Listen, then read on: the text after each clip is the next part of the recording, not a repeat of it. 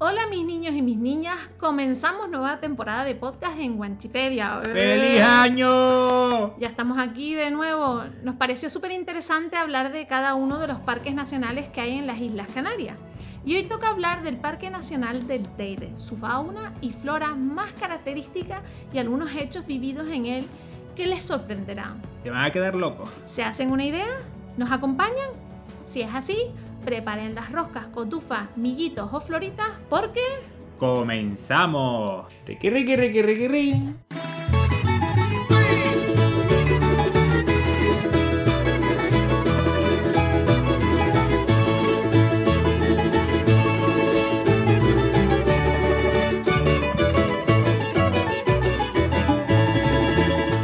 Ya saben, también puedes escuchar este y los anteriores podcasts en las principales plataformas de difusión como Spotify, eBooks, YouTube y Anchor. Y en esta temporada disponibles en Facebook e Instagram. ¿Nos acompaña? Subiendo por el Teide me quedé pensando que habitaba Dios aquí. Somos la comunidad autónoma española con más parques nacionales de toda España. Podemos disfrutar del Parque Nacional de la Caldera de Taburiente en la isla de La Palma, El de Garajonay en La Gomera. El de Timanfaya en Lanzarote. Y el Parque Nacional del Teide situado en la isla de Tenerife. Hoy comenzaremos hablando del Parque Nacional del Teide, uno de los lugares más visitados en España y en Europa. Cada año acuden alrededor de 3 millones de personas y uno de los 10 parques nacionales con más visitas en todo el mundo. Estos verdaderos afortunados pueden subir al pico más alto de España, 3.718 metros de altura, contemplar la belleza volcánica de las cañadas y las innumerables especies de flora y fauna autóctonas que nos brindan la isla de Tenerife. Hay que revisarlo, pero creo que leí que era el tercer volcán más alto del mundo, mm, contado desde, la, desde el suelo marino. Gracias a la altitud de la isla tenemos la suerte de disfrutar de nevadas en el Teide, todos los años una estampa blanca digna de portada de revista. Y todo el mundo haciendo cola para ir para arriba, para el Teide. Viste igual. las noticias, está, está prohibido subir y ahí están. Da igual cola. pandemia ni nada, todos para arriba. Desde principios del año 1954 ha sido declarado Parque Nacional por su indiscutible riqueza de flora y fauna, un espacio natural protegido legalmente para garantizar su conservación. A eso se le suma que el Parque Nacional del Teide haya sido declarado Patrimonio de la Humanidad por la UNESCO a mediados del año 2007, un título conferido a aquellos lugares del planeta con importancia cultural o natural excepcional para la herencia común de la humanidad. Además, en él se localiza el Observatorio del Teide situado en el macizo de Izaña, a unos 2.400 metros de altura. Dicho observatorio de Izaña pertenece al Instituto de Astrofísica de Canarias, un centro de investigación situado en uno de los lugares más privilegiados para las observaciones astronómicas. Como curiosidad, les queríamos recordar que los antiguos aborígenes canarios de la isla de Tenerife, los guanches, llamaban al volcán del Teide por el nombre de Echeide, tanto con Y o con I latina. ¿Lo sabían? En nuestra primera temporada dedicamos un podcast a la leyenda de Guayota relacionada con nuestro Teide, Echeide.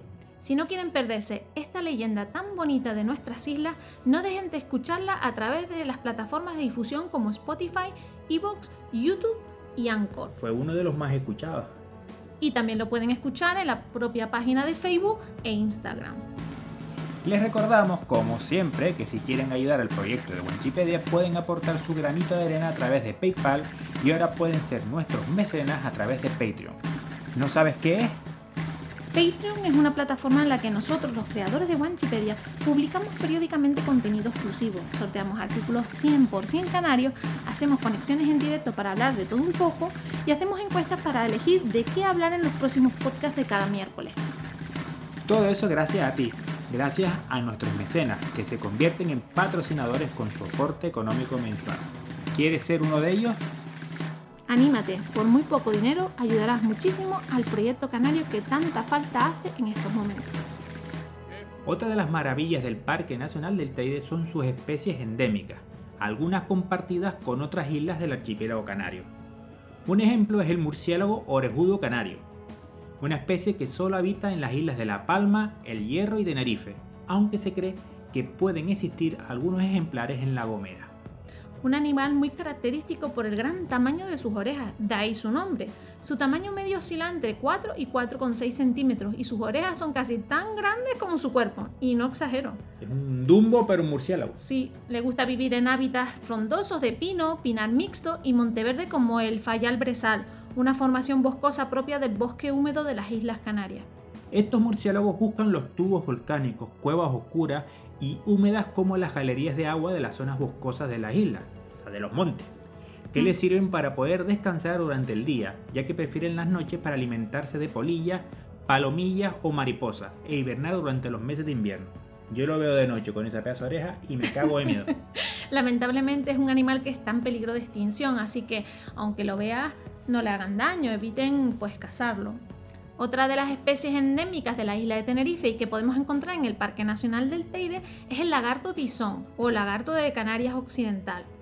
Es un reptil que disfruta de un paisaje volcánico único alimentándose de insectos y plantas que pueden encontrar en zonas pedregosas. El lagarto pinzón puede alcanzar los 30 centímetros de largo y sus manchas azules en la cara le confieren una belleza única en este tipo de animales. También podemos encontrarlo en la isla de La Palma y en otras zonas de las islas menos montañosas como puede ser la costa y en las formaciones vegetales típicas de las zonas bajas de las islas, lo que es el cardonal tabaibal. Pero eso no es el cardonal ni tabaiba, ¿no? Eso es otra cosa. Es otra cosa, sí. En cuanto a la flora única y endémica de la isla de Tenerife, podemos encontrar al tajinaste rojo. Aunque es una planta característica del Parque Nacional de las Cañadas del Teide, también se puede localizar en otras zonas de la isla como Arisco, Arafo o incluso Vilaflor. Además, los palmeros disfrutan de una subespecie de esta, única en la isla de La Palma. Estas plantas destacan por el intenso color rojo coral de sus flores, principal fuente de néctar y polen, de ahí que las abejas la utilicen para producir miel típica de la zona del norte de la isla. Bonitos, bonitos.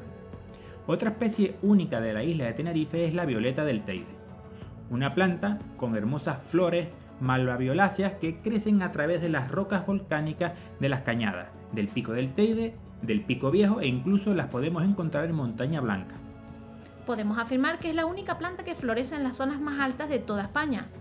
Ahí es nada. Una especie animal no autóctona que ha sido introducida en el Parque Nacional del Teide es el muflón europeo, una oveja de la familia Bovidae de color marrón rojizo con ligeras pinceladas blanquecinas en vientre, patas y hocico. En el año 1971 dicha especie se introdujo en el parque con fines cinegéticos. ¿Y eso qué es? Con el objetivo de cazarla en ese año 1971 hubiesen ganado el premio Tolete. A pesar de ser catalogado como una especie exótica invasora por su capacidad de colonizar y destruir la flora autóctona donde habita, se trajeron a la isla de Tenerife cuatro ejemplares machos y cinco hembras. Es decir, que tú coges y traes unas ovejas, las sueltas en un sitio donde no hay depredadores y que está lleno de plantitas eh, únicas en el mundo. Por eso su presencia es una auténtica amenaza para nuestro ecosistema, ya que se alimenta de todas las hierbas y brotes que encuentra por su camino, entre ellas especies endémicas canarias como la retama, la malpica, la hierba pajonera, la rilla, el cardo de plata, la jarilla de cumbre o el escobón. La erosión y depredación de especies vegetales provocadas por el muflón europeo ha sido tal que se empezaron a tomar medidas de control sobre su población, es que estaban descontrolados. Les dejamos en el blog de Wikipedia toda la información de las medidas tomadas hasta la fecha. Hoy en día lo podemos encontrar no solo en las cumbres tinefeñas, sino que en áreas montañosas de la isla de La Palma, o sea... Que ya me dirás cómo llegó nadando, pero bueno. En el Fredolsen. sí, el que está, el que está encallado. el pobre. La espectacularidad del Parque Nacional del Teide ha llamado la atención del mundo del cine. Así ha sido escenario del rodaje de películas desde el año 1966, o sea que no es algo de ahora. No, no.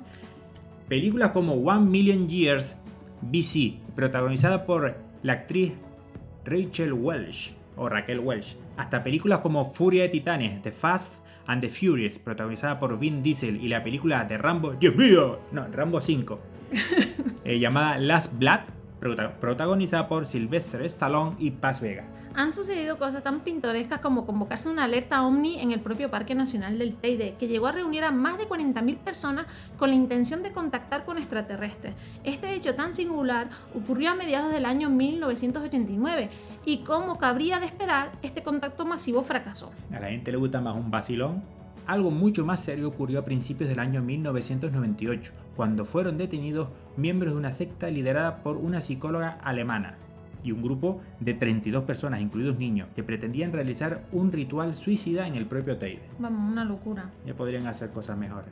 ¿Existe alguna normativa para visitar el Parque Nacional del Teide? Por supuesto, en la página web del gobierno podemos encontrar enumeradas hasta 15 conductas constitutivas de infracción que todo visitante no puede hacer en el Parque Nacional. Repetimos, cosas que no se pueden hacer. No. La recolección de piedras, plantas, animales y cualquiera de sus partes y despojos. La extracción o alteración de cualquier objeto arqueológico.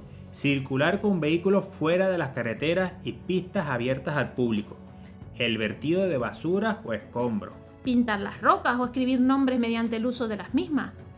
También, tampoco está, aunque ahí no lo indique, tampoco se pueden amontonar piedras y hacer figuritas de estas que están ahora de moda. No, no se puede hacer. Tampoco se pueden provocar o hacer fuego. Circular en las zonas de reserva y por senderos para los que se requiera autorización sin ir provisto de ella. Tampoco se puede acampar libremente. Y el establecimiento de cualquier punto de venta. Tampoco, tampoco se puede. No vendemos, pues no se puede vender ni chocho ni nada de eso. No. La instalación de todo tipo de carteles o anuncios publicitarios. Tampoco se puede poner guatinche pepito. No, no se puede poner. Y el uso de cualquier arma que no sea para la caza y cuando ésta esté autorizada. Sin nada de ponerte a echar ahí voladores Nada, nada. o las bengalas, nada. Nada. Tampoco se pueden liberar animales exóticos. O sea, el lagarto y la culebra que tienes en casa te la dejas en casa, pero no la sueltes en el Parque Nacional. Ni la introducción y liberación de sustancias químicas o biológicamente activas en el medio. La realización de actividades profesionales comerciales de cinematografía y vídeo sin autorización de la administración del parque. O sea que no se puede ni grabar bodas, ni grabar películas, ni nada de eso sin autorización. Ni irte para arriba para hacerte el vídeo de, con la musiquita de trap o de hip hop y tal, no. No, mientras no ganes dinero, hombre, te puedes grabar, pero mientras no te lucres, pero en principio... No, pero actividades Lo que- profesionales pone ahí, Mónica. Sí, actividades profesionales quiere decir que ganes dinero. No se puede hacer. Tampoco puedes hacer el tolete como los influencers que están yendo al paisaje lunar a sacarse fotos. No, no se puede. Así que no lo hagan. Y el empleo de radios o instrumentos de, a- a alto volumen. O sea que la musicona no se puede poner en el Teide. Nuestros amigos de la Fundación Teleforo Bravo Juan Cuello les podrían poner una lista de 500 casos en donde esto no se ha cumplido. O sea que por favor no seamos totufos y sigamos las normas. Si queremos que nuestros hijos y los hijos de nuestros hijos puedan seguir disfrutando de nuestros grandiosos parques, cuida y protege nuestra flora y fauna. Consejito de Wanchipedia. Las Américas, los hijos de tus hijos son tus nietos. Ya lo sé. Bueno, mis niños y mis niñas, espero que les haya gustado este podcast y nos vemos el próximo miércoles en los podcasts de Wanchipedia. Estén atentos, muy pronto habrá podcast los viernes con sorpresa garantizada. Un besito, nos vemos. Los queremos mucho, cuídense y abríguense que hace perete. Sí. Riqui, riqui, riqui, riqui, riqui.